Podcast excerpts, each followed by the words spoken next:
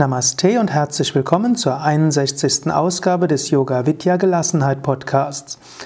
Wirkung der Lampenfieber-Transformationsatmung und ihre praktische Anwendung. Das letzte Mal habe ich dich zu einer Übung angeleitet, nämlich zur Lampenfieber-Transformation.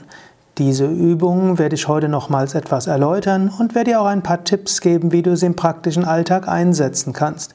Ich werde auch erzählen, wie sie mir geholfen hat, auch in besonders herausfordernden Situationen.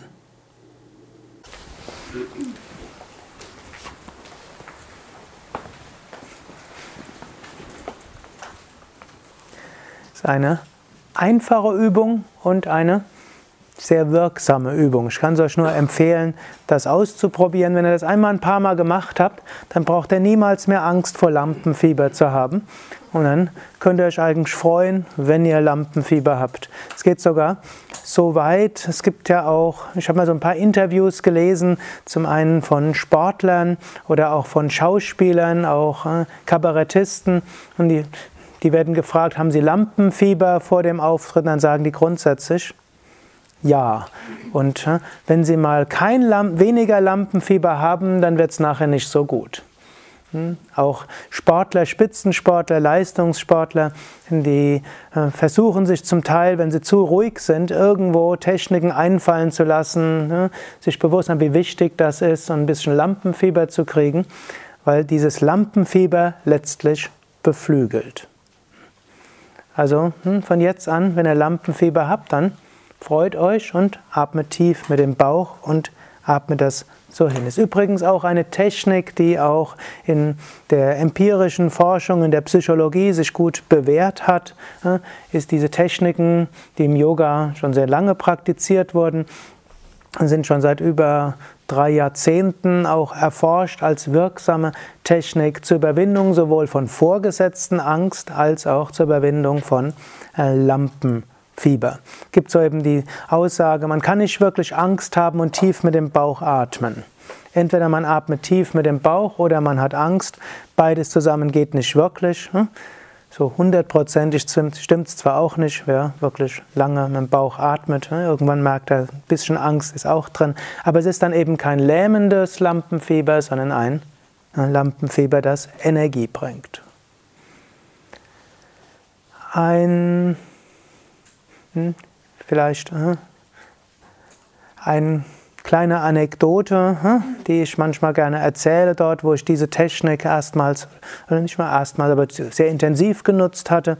Ist jetzt schon 30 Jahre her, hatte ich schon Yoga viel geübt und ich habe hab Betriebswirtschaft studiert, dann kamen die Diplomprüfungen und ich hatte so eine Situation, ich habe dort schon im Yoga-Zentrum gelernt, äh, im Yoga-Zentrum gelebt und dann war gerade so eine Situation, dass ich der Einzige war, der im Yoga-Zentrum dort als Yogalehrer, also im Zentrum gewohnt hat, weil er Mitarbeiter das Zentrum geleitet und gleichzeitig vorbereiten auf die Diplomprüfung. Also sehr gründlich konnte ich mich dort nicht vorbereiten.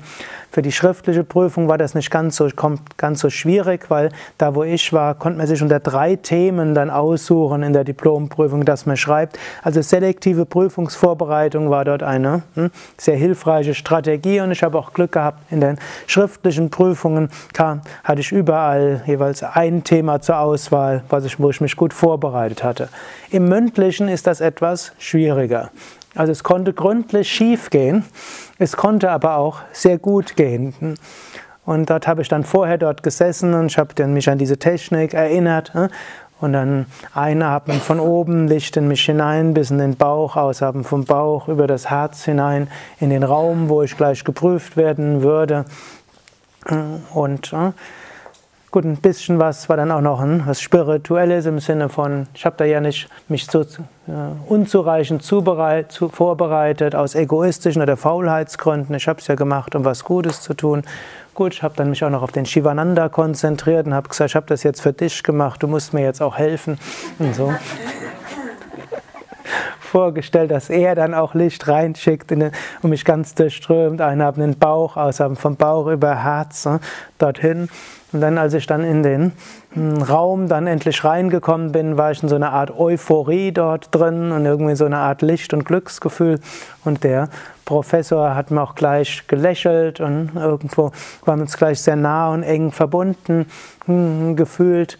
Ihr müsst wissen, ich habe, als ich BWL studiert hatte, ich habe mir die, die Fächer so ausgesucht, wo ich mich spezialisiert habe, wo, ich, wo keine Anwesenheitspflicht ist, sondern ich alles mit Büchern machen kann. Und ich war ja im Yoga-Zentrum, habe eigentlich keine, keine große Lust gehabt auf dieses komische BWL-Studium. Ich habe es halt nur zu Ende geführt, weil alle gesagt haben, soll es halt zu Ende führen. Ein Diplom-Kaufmann-Titel wird später auch hilfreich sein, wenn ich mal ein Yoga-Zentrum leite. Das ja, hilft gegenüber öffentlichen Institutionen.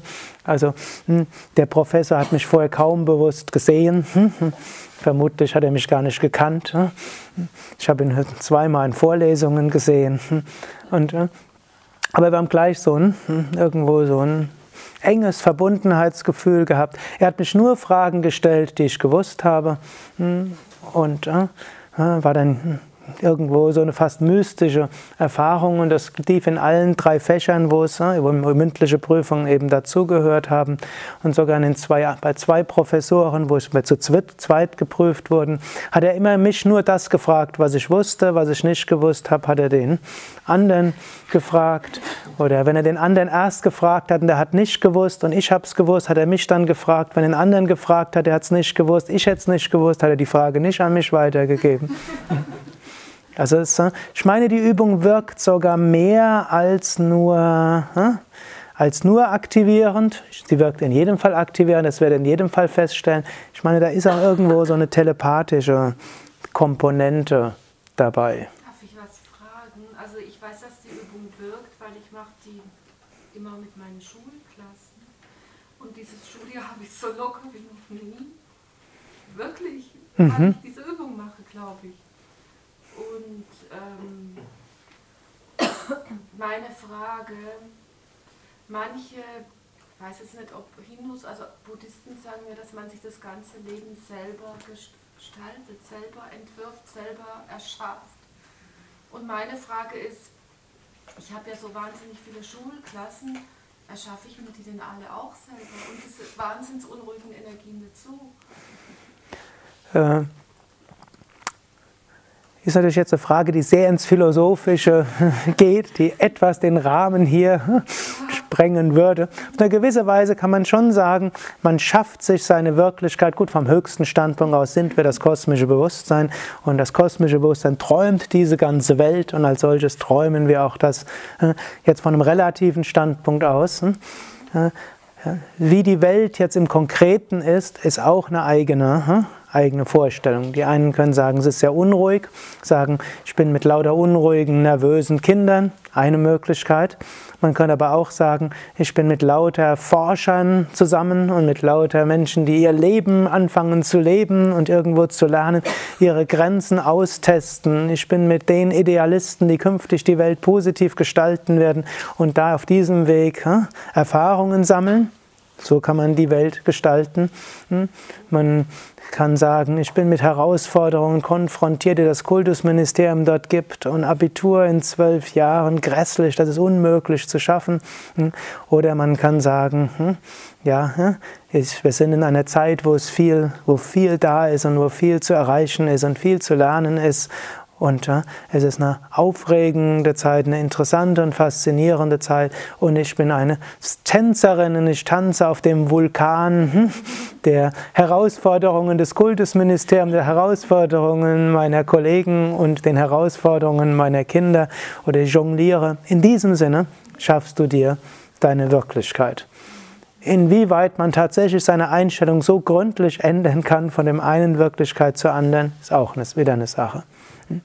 Aber in, diesem, in diesem Sinne könnte man auch überlegen, hm, wie kann man hm, das Ganze etwas um, vom, umdeuten, dass man sagt, ich schaffe mir die Wirklichkeit. Also im Konkreten, man kann nicht, du könntest jetzt nicht sagen, du schaffst dir die Wirklichkeit, du denkst tief genug nach und prompt brauchen die Kinder nur noch die Hälfte der Anforderungen zu erfüllen und prompt haben sie 14 Jahre statt 12. In dem Sinn ist unrealistisch, auch wenn es von einem kosmischen Standpunkt aus vielleicht so wäre. Aber einem relativen Standpunkt kannst du dir diese Wirklichkeit hm, schaffen. Hm. Gut. Hm? Natürlich auch als Lehrerin kann ich dir auch empfehlen, bring das deinen, kind, deinen Schülern auch bei, diese Übungen vor Prüfungen. Also da braucht man, es ist interessant, wie viele Schüler sowas auch tatsächlich dann machen. Man muss es ja nicht jedes Mal machen, aber einfach mal als Übung vorstellen. Ich weiß, in meiner, meinem Religionsunterricht hat mein Religionslehrer, der hat uns das autogene Training beigebracht, in einer sehr reduzierten Fassung. Er hat uns einfach in zweimal, hat er Viertelstunde, hm, geopfert, in Anführungszeichen, um uns das autogene Training beizubringen. Und ab da ja, hat etwa ein Viertel aller, aller Schüler bei den nächsten Prüfungen immer dann da gesessen. Hm? Mein rechter Arm wird schwer und schwerer und ich bin ganz ruhig. Hm? Und vor jeder Klassenarbeit hm, gemacht. Und ich habe so das autogene Training dann auch gelernt. Lange Jahre geübt und eigentlich ist es bis heute eine meiner tiefen Entspannungstechniken, die ich natürlich dann später etwas ausführlicher gelernt hatte. Also auch keine Hemmungen. Auch wenn ihr Kinder habt, bringt das ruhig auch an Kindern mal bei. Nicht alle setzen es um, aber es ist ein Versuch wert. Das war also die 61. Ausgabe des Yoga Vidya Gelassenheit Podcasts zum Thema praktische Anwendung der Lampenfieber-Transformationsatmung. Das nächste Mal hörst du etwas über die Ärger-Transformationsatmung und du bekommst eine praktische Übung dazu mit. Mehr zum Yoga unter www.yoga-vidya.de